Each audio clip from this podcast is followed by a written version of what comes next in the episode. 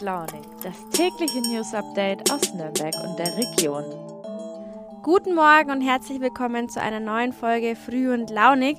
Heute ist Donnerstag, der 11. November und ja, bei wem klingelt schon? 11.11. .11. und so.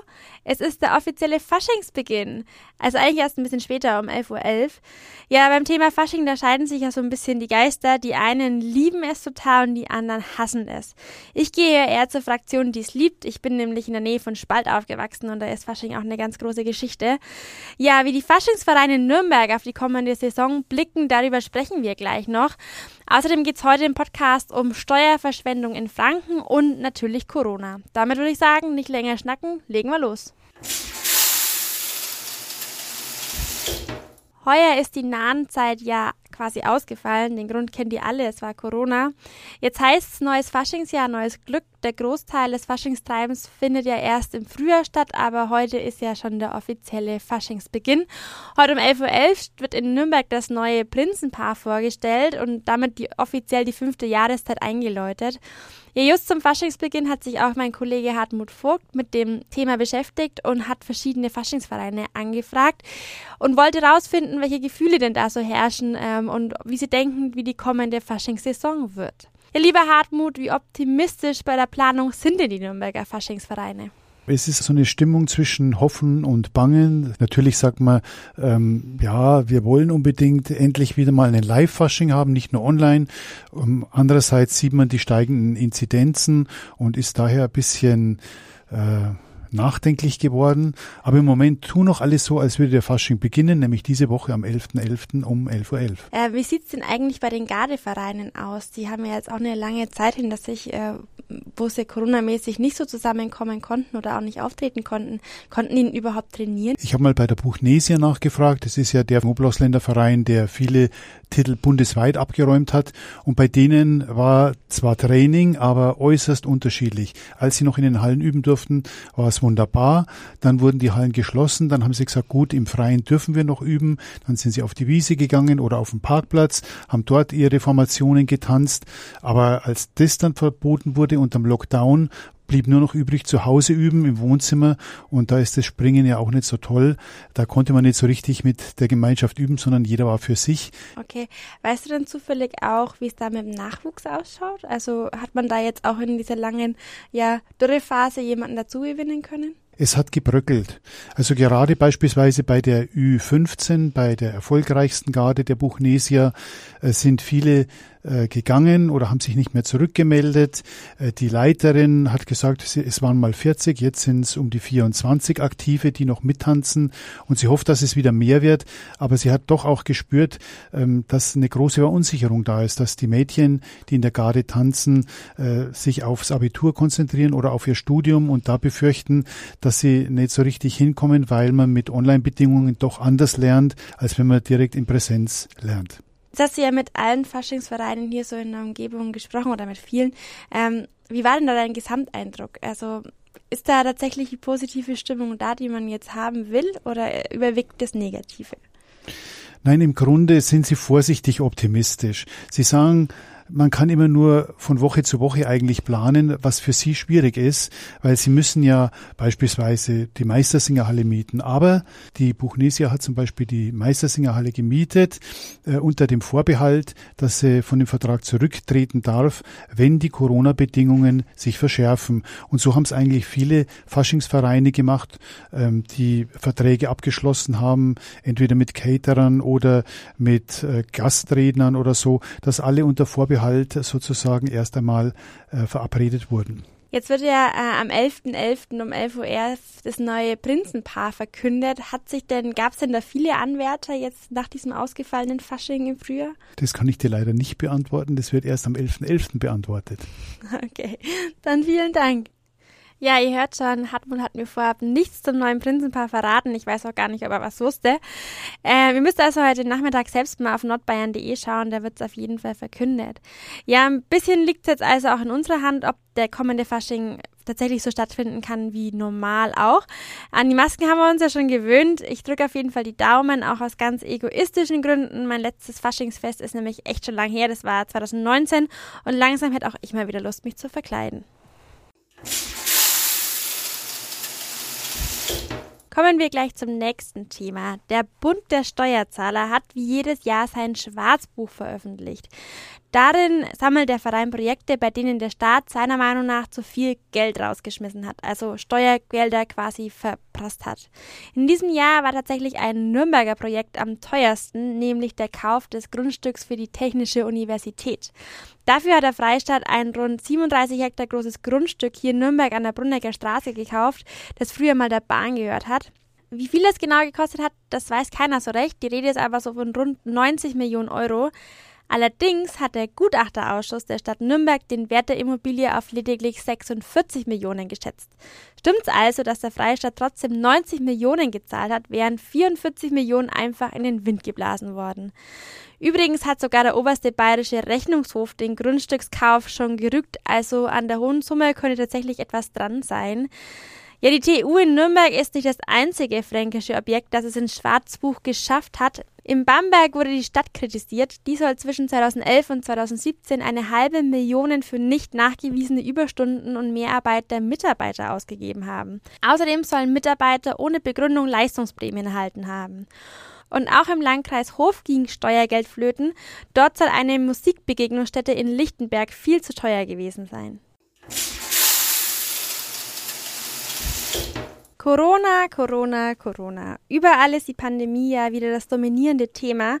So ist es auch in unserer Redaktion. Also wirklich in jedem Ressort äh, ist gerade was mit Corona los und jeder muss zu einem Corona-Thema recherchieren. Ja, gerade beim Umspringen der Ampel hat man versucht, sehr viele Fragen unserer Leserinnen und Leser zu beantworten. Ich habe mich deshalb mal auf den Weg durch die Redaktion gemacht und die Kolleginnen der verschiedenen Ressorts gefragt, wo ihnen denn bei der täglichen Arbeit Corona begegnet ist. Als erstes habe ich meinen Kollegen Erik Stecher aus Minister Politik und Wirtschaft bei mir im Podcastraum. Er hat sich mit ein paar Kolleginnen angeschaut, wie denn die 3G am Arbeitsplatzregel bei lokalen Unternehmen umgesetzt wurde. Das äh, war direkt einen Tag, nachdem die Ampel auf Rot gesprungen war. Ja, Erik, was hat denn da herausgefunden? Haben die Arbeitgeber in Nürnberg denn schnell genug reagiert? Die Arbeitgeber haben es zumindest versucht, das alles schnell umzusetzen, quasi über Nacht. Viele mussten improvisieren, manche hatten dann auch einfach spontan die Putzfrau verpflichtet, in der Früh an der Pforte zu kontrollieren, was die Leute an Nachweisen da haben, weil die Geschäftsführung erst später kam. Ja, äh, das Hauptproblem ist einfach, dass noch keiner weiß, darf der Arbeitgeber einen Impfnachweis anschauen und einfordern oder nicht. Deshalb wurde da ein bisschen rumgeeiert und improvisiert und die meisten haben aber versucht, irgendwie eine halbwegs passable Regelung hinzukriegen. Ja, vielen Dank.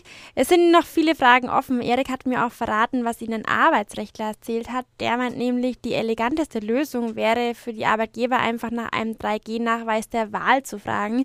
Somit muss keiner sagen, ob er geimpft, genesen oder getestet ist, denn einen Test können ja auch alle machen, die geimpft, getestet oder genesen sind. Auch unsere Sportredaktion hat sich gestern mit dem Thema Corona beschäftigt und zwar in Person von Uli Dickmeier. Es ging vor allem um die Nationalmannschaft, glaube ich. Er hat mir aus dem Homeoffice eine Sprachnachricht geschickt. Den Sport beschäftigt heute vor allem die Impfdebatte um die deutsche Fußballnationalmannschaft, die am Donnerstagabend in Wolfsburg zum sportlich letztlich bedeutungslosen WM-Qualifikationsspiel gegen Liechtenstein antritt und dabei auf einige Spieler verzichten muss. Neben Niklas Süle, der positiv auf das Coronavirus getestet wurde, mussten auch seine Kollegen Kimmich, Gnabry, Musiala und Adiemi in Quarantäne.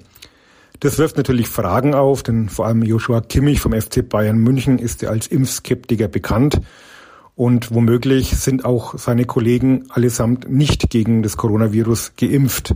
Vom DFB gab es dazu heute weder eine Bestätigung noch ein Dementi. Ähm, Bundestrainer Hansi Flick hat sich aber in einer Pressekonferenz dann relativ deutlich äh, dazu geäußert. Er sagt, wir sind in der Öffentlichkeit, wir haben eine riesige Verantwortung. Ich bin der Meinung, dass wir uns impfen lassen sollten. Man darf gespannt sein, wie dieses Thema in den nächsten Tagen weitergeht und auch wie der DFB in Zukunft mit Spielern umgehen will, die womöglich nicht geimpft sind. Weiter geht's in der Kultur. Auch hier sorgen die neuen Corona-Regeln ja für Aufregung. Jetzt ist ja bei Veranstaltungen die 2G-Pflicht. Ich bin gerade hier bei meinem Kollegen Stefan Gnad. Der hat diese Woche die Veranstaltungstipps unter anderem mitgemacht. Ähm, ja, und da ist ihm auch was aufgefallen. Im Z-Bau in Nürnberg gibt's jetzt ähm, natürlich 2G, aber ich fand es interessant, dass ich auf der Homepage durch Zufall gelesen habe, ähm, dass die gelben Impfpässe am Eingang nicht mehr anerkannt werden. Es muss also Ich lese mal vor, weiß bevorzugt digital via App, also Luca, Corona-Warn-App und so weiter. Alternativ Covid-Impfzertifikat aus der Apotheke mit scannbarem QR-Code plus amtlicher Lichtbildausweis. Gelbe Impfpässe werden nicht anerkannt. Okay, also das heißt, wenn ich mit meinem gelben Impfpass dastehe, komme ich eh nicht rein. Ich habe keine Ahnung, aber ich entnehme es dem auch so. Und es war irgendwie meines Wissens schon die ersten, die das gemacht haben in Nürnberg oder in der Region. Alles klar, weiter geht's in die Lokalredaktion. Ihr hört schon, ich bin auf dem Weg dahin. Da treffe ich gleich Silke Rönnefahrt. Die hat sich nämlich mit der Situation äh, im Impfzentrum am Plärrer auseinandergesetzt und war da vor Ort. Hallo Silke, du warst ja gestern am Impfzentrum am Plärrer. Das war der erste Tag, wo man die neuen Nachweise erbringen musste. Äh, was war denn da genau los? Ja, da war eine wahnsinnig lange Schlange, geschätzt 100 Meter standen die Leute an. Sie mussten zum Teil über zwei Stunden warten. Äh, etliche haben sich darüber auch geärgert. Äh, es war eine bunte Mischung. Viele wollten nur ihre Auffrischungsimpfung haben. Es gab aber auch einige, die sich jetzt doch dazu genötigt sahen, für ihre Arbeit sich impfen zu lassen. Es gab aber auch einige, die nachdenklich waren, weil die Zahlen jetzt so immens in die Höhe gehen und sich gesagt haben, nee, also jetzt lasse ich mir dann doch die Impfung geben. So, jetzt bin ich wieder zurück im Podcast-Raum. Meine letzte Station ist aber tatsächlich München. Da sitzt nämlich unser Korrespondent Roland Englisch. Und von dem wollte ich mal wissen, äh, wie es denn gerade im Landtag aussieht. Ich sag's jetzt mal so. Im Landtag waren wir eigentlich gerade auf dem Weg zurück zum Normalbetrieb, soweit man in diesen Zeiten von Normalbetrieb sprechen kann. Jetzt sieht alles wieder ganz anders aus. Sie haben heute aktuell beschlossen, dass sie 3G einführen, auch für die Abgeordneten. Das ist in der Härte neu. Wer also als Abgeordneter nicht geimpft ist, beziehungsweise sich nicht testen lassen will, der muss künftig oben auf die Besuchertribüne. Da wird dann ein eigener Raum freigeräumt für Sie. Das kennt man ja vom Bundestag. Die haben das ähnlich gehandhabt. Da gibt es dann auch ein Mikrofon. Ähm, es ist auch so, dass bei Veranstaltungen die Fraktionen jetzt dazu übergehen, freiwillig auf ähm, 2G zu gehen. Also wir haben morgen Abend einen Termin bei der FDP und nächste Woche einen bei den Freien Wählern. Da gilt diese Regel schon. Was übrigens dazu führt, dass die Fraktion der Freien Wähler ihren eigenen Parteichef, den Hubert Aiwanger, ausschließt, der sich bislang ja noch nicht hat impfen lassen. Da wächst der Druck derzeit massiv. Also die fürchten einfach auch um ihre Glaubwürdigkeit als Freie Wähler, wenn Aiwanger sich nicht endlich impfen lässt. Aber selbst wenn das täte, dauert das ja mindestens fünf Wochen, bis er den Vollschutz hat. Insofern wird das so schnell nicht dabei sein. Und für Aiwanger, das muss man auch sehen, wird auch das Arbeiten als Minister immer schwieriger, weil auch für ihn natürlich äh, bei vielen Veranstaltungen die 2G-Regel gilt und er einfach draußen bleiben muss. Also Corona hat hier die Politik schon wieder voll erwischt. Ähm, es gibt auch kaum noch ein anderes Thema. Es ist einfach mit aller Wucht oder mit viel, noch viel größerer Wucht zurück.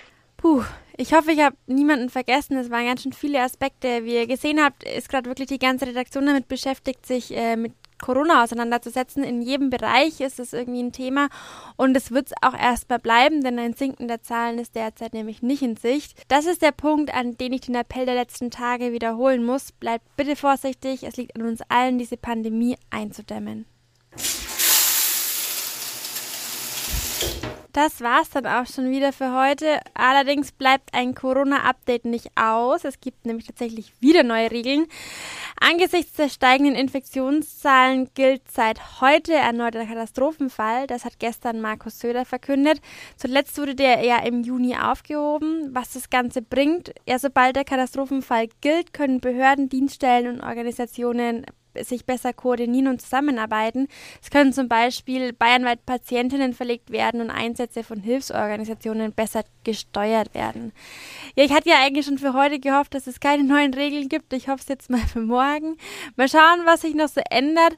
Ähm, keine Änderung gibt es erstmal im Themenplan für morgen. Ich habe es ja am Anfang der Woche schon angesprochen. Es gibt wieder eine Themensendung. Und zwar sprechen wir über ein Projekt, das versucht, Obdachlose von der Straße zu bringen.